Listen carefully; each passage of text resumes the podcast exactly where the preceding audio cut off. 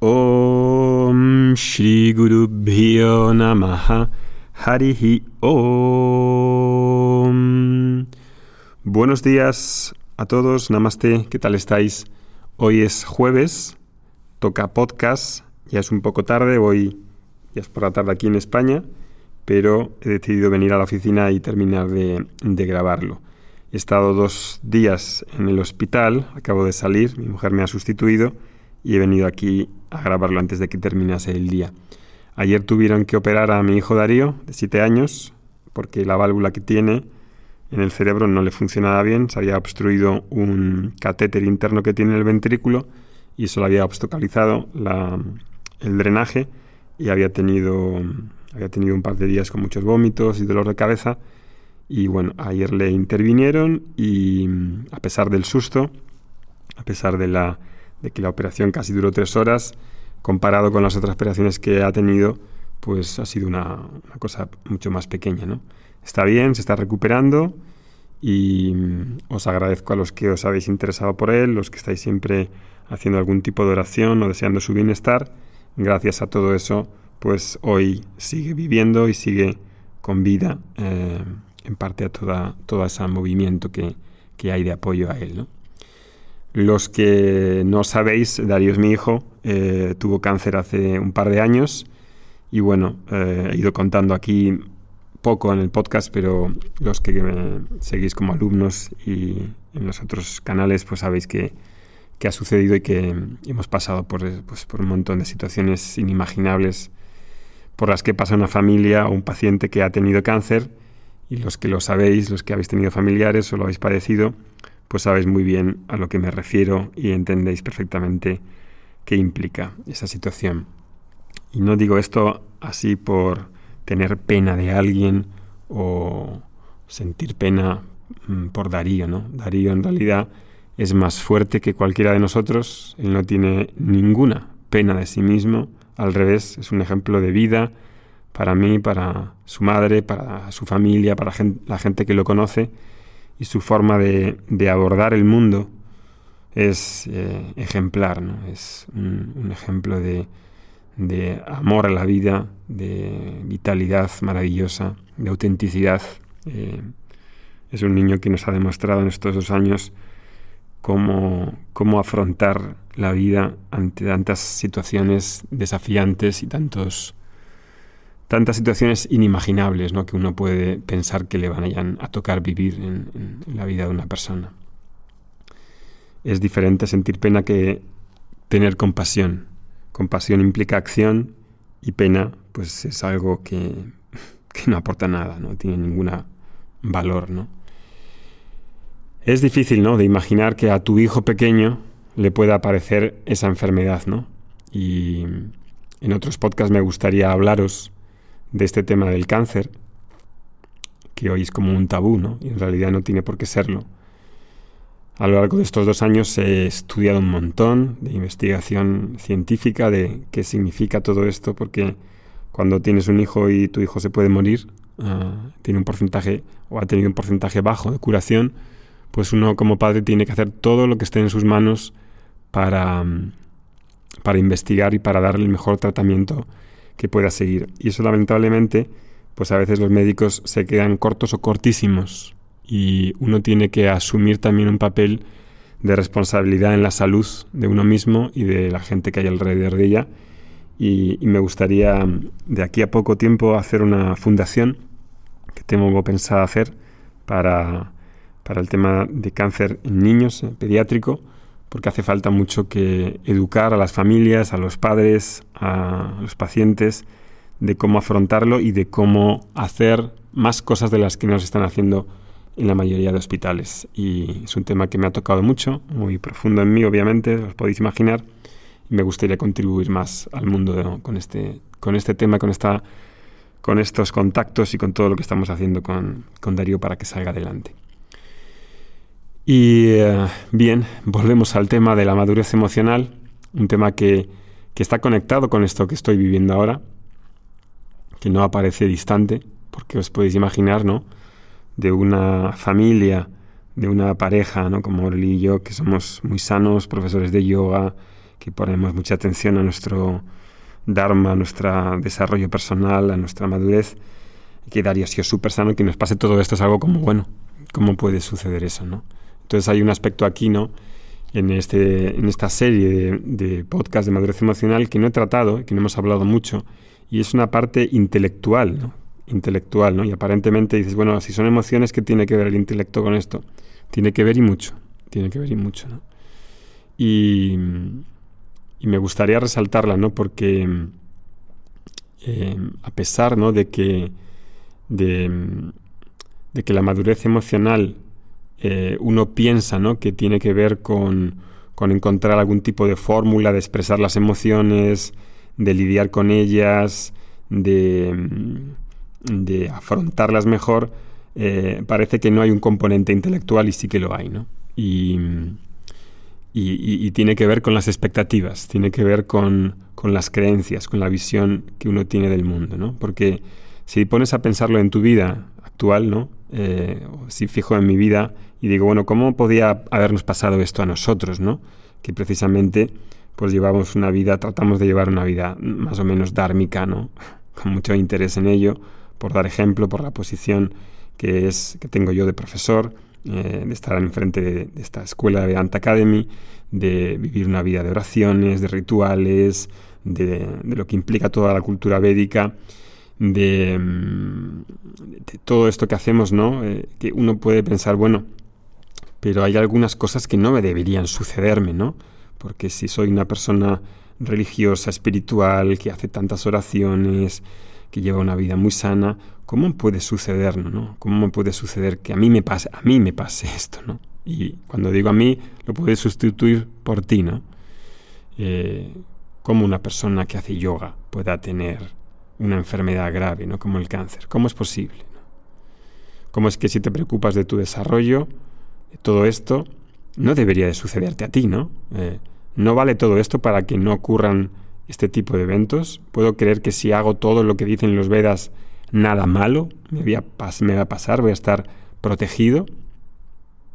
Pues no, ciertamente no. Es una expectativa errada, ¿no? Es una expectativa errada y es una creencia errada si me acojo a ella y creo que por una ilusión que tenga, eh, las cosas luego pues no suceden como pienso yo que deberían suceder. Eh, ¿qué, sucede entonces? Eh, sucede pues las cosas acorde a la realidad. De acorde a la realidad. Cuando tengo una expectativa equivocada y digo, a mí no me debería de suceder esto. A mí no porque soy así, así, asado. A mí no me debería suceder una, un, un, divorcio, no me debería suceder un despido, o no, me debería, no debería tener enfermedades, yo o las personas que hay alrededor. Bien, ¿y eso quién lo dice? ¿Por qué no debería sucederte a ti? Porque tenemos una expectativa de que esto le va a suceder a los demás, pero no a mí. Cuando suceden estas cosas que pueden suceder de la noche a la mañana, menos mientras te lo, te lo esperas, surgen y entonces ¿qué sucede con las emociones? Pues una sensación de qué? De frustración, de decepción, de ira, de rabia, porque ¿cómo yo me puedo merecer esto? ¿Por qué me pasa a mí? ¿Es este un problema de la emoción en sí, de la frustración, de que sepa mejor lidiar con la decepción? Puedo saber mejor lidiar con la decepción, con la frustración, con la ira y con la rabia y habrá modos de hacerlo. Pero en realidad no tiene que ver con la emoción porque hay un problema anterior a la emoción y que es intelectual. Las emociones acontecen de una manera casi automática. Si espero una cosa y pongo toda mi fe en esa cosa y luego no sale como yo quiero, ¿Qué es lo normal? Que me frustre. Así es como funciona, así es el mecanismo normal. No es un problema de las emociones. Es un problema de orden, de ideas, de creencias, de la visión que tengo del mundo que tiene lugar en el intelecto. De colocar mal las expectativas, de tener creencias equivocadas. Y cuando esas creencias no se adaptan a la realidad, pues entonces sufro emocionalmente. Las emociones nos están mostrando algo de lo que está sucediendo en mí. Puedo manejarlas o gestionarlas mejor, sí, pero si sigue habiendo expectativas falsas, voy a seguir cayendo en la misma piedra. Así que este es un tema que hace falta reconocerlo más en profundidad, porque aparentemente si sigo un estilo de vida sano un estilo de vida dármico, un estilo de vida espiritual, parece que no va a haber situaciones desagradables, que voy a estar exento de dolor. No es verdad, es mentira. Si practico yoga y estoy muy comprometido con mi salud y como todo orgánico y todo ecológico y todo libre de pesticidas y toda la cosa, ¿no voy a tener enfermedades? No. Tendrás menos a lo mejor posibilidades, pero hay una parte genética, una parte, digamos, de la génesis, que también puedo decirlo los que sabéis del prarabdha karma, que está ahí corriendo también. No solamente es mi esfuerzo personal actual, mi preparación, mi educación, todo el esfuerzo que hago, tiene que ver también con lo que ha sucedido en el pasado anterior, con la Génesis. Entonces va a haber situaciones que no son, que no puedo ver de dónde vienen, y que las que hago ahora tampoco sé cuándo fructifican. Y eso de tenerlo en cuenta, porque si no creo que todo depende de lo que yo hago, pero no tengo en cuenta tampoco el pasado, los vectores y las líneas que hay involucradas ahí que van a producir resultados. Y entonces ahí, pues estamos hablando de estas expectativas, que ya hemos hablado de unas cuantas en, este, en esta eh, serie de madurez emocional.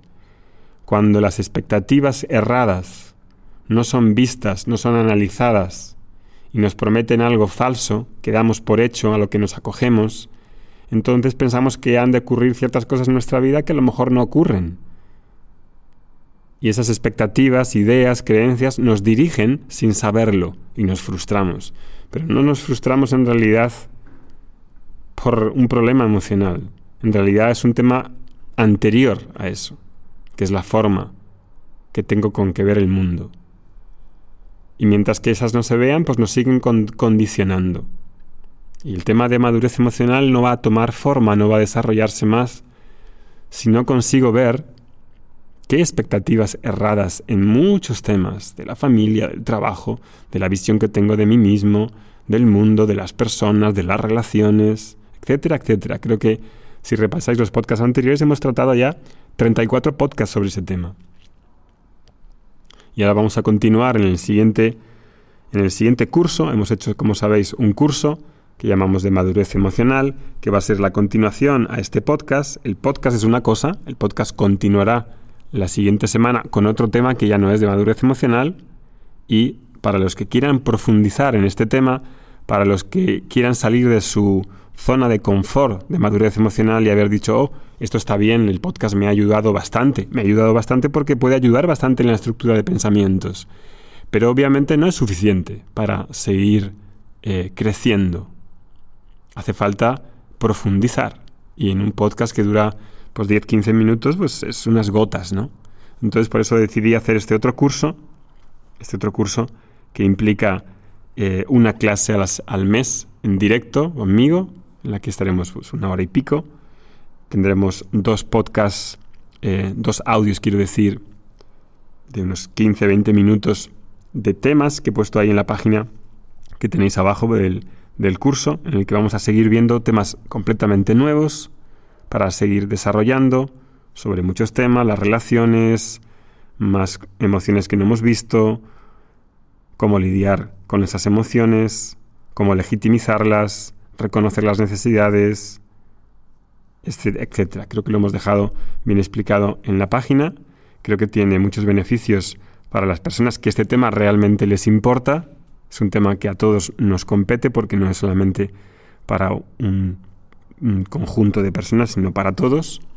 Y creo que es una oportunidad única que se abre para, para la persona que quiere tener más ah, una respuesta más deliberada con sus emociones y menos mecánica, con más espacio y con más capacidad de, acción. Eh, además ah, del curso, que durará unos cuatro meses, hay también algunos ejercicios que voy a poner para los que os apuntéis para descubrir algunas cosas que tendréis que trabajar y también habrá una clase mm, o acceso al curso de yoga que tiene Ogeli, em, clases de yoga online de manera gratuita durante un mes para que lo probéis y alguna sorpresa más que todavía no he comunicado de este, de este curso. Dejamos abajo el enlace para que os podáis apuntar y ver la página que hay con la información y la encuesta por si no la habéis rellenado y queréis decirnos algún tema que queráis tratar y si se repite mucho lo puedo considerar. Mm, ¿Qué más? Esto es creo que de momento. Em, el próximo martes creo que será ya el último tema de esta serie de madurez emocional. Ahí ya cerraremos. Continuamos el miércoles para los que os suscribís y para los que no suscribís, pues empezaremos otro tema que ya no será de madurez emocional. Cerraremos ese tema ahí y hablaremos de otro. Que tengáis un buen día. Nos vemos pronto. Hariom Tatsat.